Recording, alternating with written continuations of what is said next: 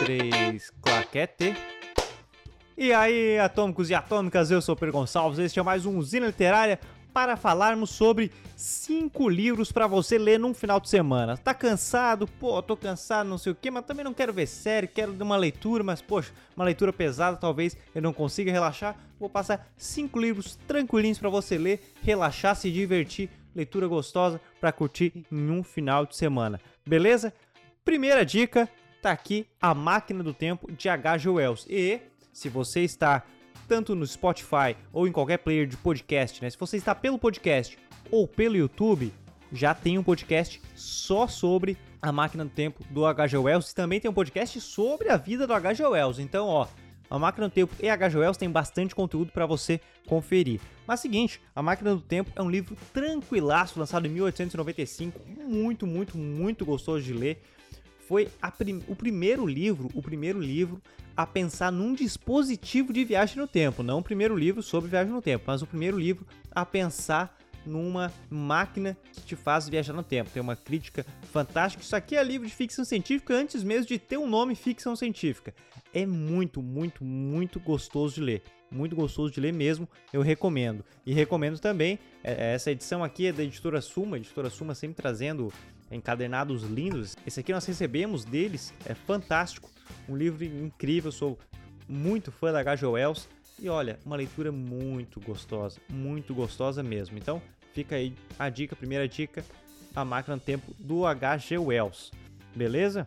Olha, segundo, eu, eu sou suspeito para falar de Sherlock Holmes. Quem me conhece sabe como eu sou suspeito para falar de Sherlock Holmes, porque eu adoro o personagem, tenho a maioria dos livros, li todos e tá aqui a dica. Esse aqui até tem dois. Esse aqui tem dois. Tem tanto um estudo em vermelho e o cão dos Baskerville. Mas a, a dica tranquila é um estudo em vermelho. O primeiro, o primeiro livro, a primeira aparição do nosso detetive, escrito por Arthur Conan Doyle. Um estudo vermelho, um livro lançado em 1887. Eu creio que fora uma das dicas ali é o segundo mais antigo aqui da minha das minhas cinco dicas, mas é um conto tranquilo de ler, você lê bem rapidinho, cara, apresentando o maior detetive de todos os tempos, um dos personagens mais icônicos da história, talvez um dos mais adaptados. Eu não vou dizer que é o mais adaptado porque eu posso estar mentindo, mas um dos mais adaptados do mundo. E tá aqui um estudo vermelho, um livro tranquilaço. Esse livro aqui, ó, tem dois. O Conde Baskerville também você lê bem facilmente. Em um final de semana você lê um desses contos bem tranquilo, ainda se diverte, se impressiona com ali as narrativas do Dr. Watson contando as aventuras dele com o Sherlock Holmes. Lembrando que o Estudo Vermelho é o primeiro conto, é ali que o Watson conhece Sherlock Holmes. Terceiro, e talvez essa o pessoal não conheça tanto, talvez esse o pessoal não conheça tanto. Eu conheci por meio de um filme, nem lembro que data era o filme. O filme nem era tão lá grandes coisas, mas eu era mais eu era menor, achava já o filme muito bacana, depois eu fui rever, não era lá grandes coisas, mas é Arsène Lupin, o ladrão de casaca. Arsène Lupin, o ladrão de casaca, personagem francês criado para ser o Sherlock Holmes da França. Criado para ser, para bater de frente com Sherlock Holmes, até porque Sherlock Holmes na França não era tão bem visto não era tão bem visto, porque olha, França e Inglaterra sempre tendo aquele, aquelas rixas, né? Mas tem umas curiosidades interessantes. O, o Maurice Leblanc, ele criou o Arsène, o Arsène Lupin para ser para ser Sherlock, mas foi a pedido. Foi a pedido da revista francesa G7. Ele, o Pierre Latif, Lafitte, o Pierre Latif é, o editor da revista encomendou ao Maurice Leblanc uma novela policial cujo herói fosse para a França o que era para a Inglaterra Sherlock Holmes, de Sir Arthur Conan Doyle, e A.J. Ruffles, que era um, era um personagem ladrão, criado pelo cunhado do Conan Doyle, um personagem ladrão, mas um ladrão né, chiquetoso e tal, cheio de também mestre no disfarce, tão como Sherlock Holmes era. Mas enfim, ele cria um personagem para a França, o que era para a Inglaterra Sherlock Holmes e a E.A.J. Ruffles. Então assim nasceu o Arsène Lupin. Esse livro aqui compila os nove contos, todos os nove contos, numa... Cara, eu li isso aqui numa viagem de ônibus. Tava indo, tava voltando lá de Cachoeira, lá do Rio Grande do Sul, vindo para aqui para Tubarão, pra Santa Catarina, matei esse livro no ônibus. Uma leitura muito gostosa. E claro, se você não quiser ler o livro todo, tem nove contos, tem nove opções de coisas para você ler e muito gostosa. Esse personagem ele é um ladrão, ele é um ladrão, mas da alta sociedade. Isso que eu gosto, eu acho muito bacana. Nasceu assim então Arsène Lupin personagem vivo, audacioso, impertinente, desafiando sem cessar o inspetor Ganimard, arrastando corações atrás de si, zombando das posições conquistadas e ridicularizando os burgueses.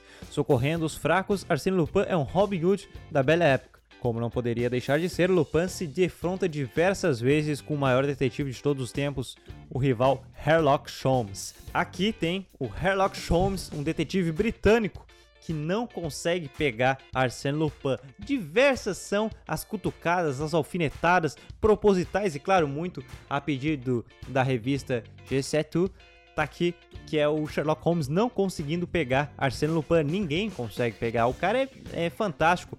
Roubos muito muito bem articulados, sem nunca ser visto, é, é, muito gostoso. Até no filme era uma coisa que eu gostava, né? A forma que ele pegava, ele estava nos bailes da alta sociedade, conseguia pegar as joias sem ninguém pegar e depois conseguia fugir. Sempre tudo muito, muito pomposo, né? Muito chique, muito elegante. É divertido por ser o contrário, né? Agora aqui é o, é o ladrão sendo articulado, mas um ladrão bom. Enfim, você acaba criando um gosto pela, pelo estilo, pelo estilo bem audacioso de Arsène Lupin. Até eu acho muito bacana a palavra do Pierre Lazareff, que é um Robin Hood bem francês. Não se leva muito a sério, sua arma mais mortífera é o engenho, não é um aristocrata que vive como anarquista, é um anarquista que vive como aristocrata. Gosto, gosto muito. É um personagem bem rico e você, ó, conhece todos os nove contos. É uma coisa bem tranquilinha, ao contrário de Sherlock Holmes, tem mais contos, tem uma, é uma literatura maior, mas Maurice Lemblin foi, foi, foi breve aqui, nove contos você mata nessa publicação. Essa publicação aqui é do LPM Pocket, mas bem tranquila, muito gostoso de ler. E a quarta dica, Simba, o marujo das mil e uma noites. Uma curiosidade é que Simba foi só estar nas Mil e Uma Noites na terceira edição, na terceira edição da, das Mil e Uma Noites. Lembrando que as Mil e Uma Noites é um compilado de lendas, de histórias árabes, né? É, é as histórias que Charizard contava para não ser morta, assim como as outras mulheres lá do sultão. Enfim, todas traduzidas por Antônio Galland e Antônio Galland conseguiu traduzir todo, todo, toda a história do Simba, colocar só na terceira, no terceiro volume de As Mil e Uma Noites. Cara, esse livro aqui eu li numa, numa tarde muito gostosa. Era no tempo do vestibular que eu viajei para fazer a prova, fiquei lá lendo, não tinha internet e tal muito gostoso, é uma aventura muito, muito, muito, muito bacana. Bem diferente do que a gente conhecia do Simba, aqui mostra bem ele a história ela se passa muito bem situada numa até anotei aqui porque eu não, não conheci esse termo, um herói que viveu durante o califado abássida, bem, bem nos anos ali 765 por aí. E ele, ele é bem, ele é bem ele é bem situado, você mostra muito da cultura árabe daquele tempo, né? Simba é um herói dessa, da história, é um marinheiro fictício originário de Bagdá que viveu durante o califado Abássica, Abássida, suas sete viagens pelos mares a leste da África do Sul e da Ásia que fazem passar por inúmeras aventuras fantásticas que incluem encontros com povos estranhos, seres monstruosos e fenômenos sobrenaturais como cíclopes. E, cara, é muito gostoso, porque você tem a aventura do marinheiro, né? A aventura do marinheiro ali é se defrontando com diversos coisas sobrenaturais, monstros, desafios do mar e também com uma cultura árabe, uma coisa bem diferente, as várias esposas ou ele então ele chega numa terra, ele pode se casar com uma mulher ali, mas ali naquela terra tem um, tem um problema, então são as sete viagens que é muito, é muito. Cara, é um dos livros mais gostosos que eu já li. Eu, eu matei ele tranquilamente, até quero reler. Porque eu sempre que eu falo de Simba, eu falo com um carinho gigantesco. Não só pela memória afetiva, porque o momento que eu li era muito gostoso, mas porque a história é muito boa. E a última dica, aqui um clássico, um clássico, O Mágico de Oz, mas poucos às vezes leram de fato o livro, o primeiro de 14 livros e eu fui descobrir que tem mais 13 livros é, aqui nessa edição da LPM, mas também é uma leitura muito tranquila, é um texto gostoso que você vai fluindo, consegue matar no final de semana as aventuras da Dorothy no Reino de Oz. É diferente, tem suas, suas diferenças com o filme de 39, claro, como, como sempre, né? Foi escrito por L. Frank Baum, L. Frank Baum, que é, ele escreveu em 1900, esse livro cravadinho em 1900 lançou e é muito, é muito, muito gostoso. Muito gostoso mesmo. O L. Frank Baum, ele era um leitor é, muito fortuito, assim, ele escrevia demais, escrevia demais e lançava muita coisa, mas não quer dizer que era bom que ele lançava. Ele lançava muita coisa. Tanto que quando ele lançou isso aqui, o Mágico de Oz, o pessoal não botava muita fé, não. Não botava muita fé, tipo, hum, mais uma. Mas deu muita, muita, muito, muita fama.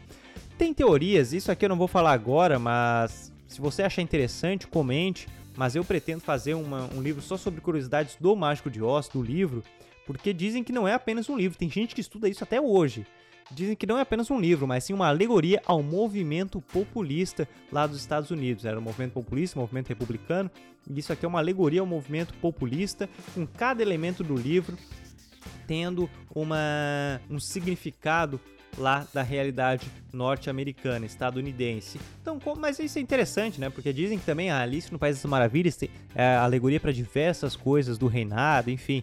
Essas críticas, os livros costumam ter essas críticas, mesmo sendo um livro infantil, costuma ter essas críticas e quem sabe é uma alegoria. Vou estudar mais, mas se você tiver uma curiosidade, fala aí, comenta para tanto para agregar quanto se você tem interesse que eu faça um vídeo ou um podcast, né? Na verdade, eu publico nos dois, um vídeo podcast sobre um mágico de Oz.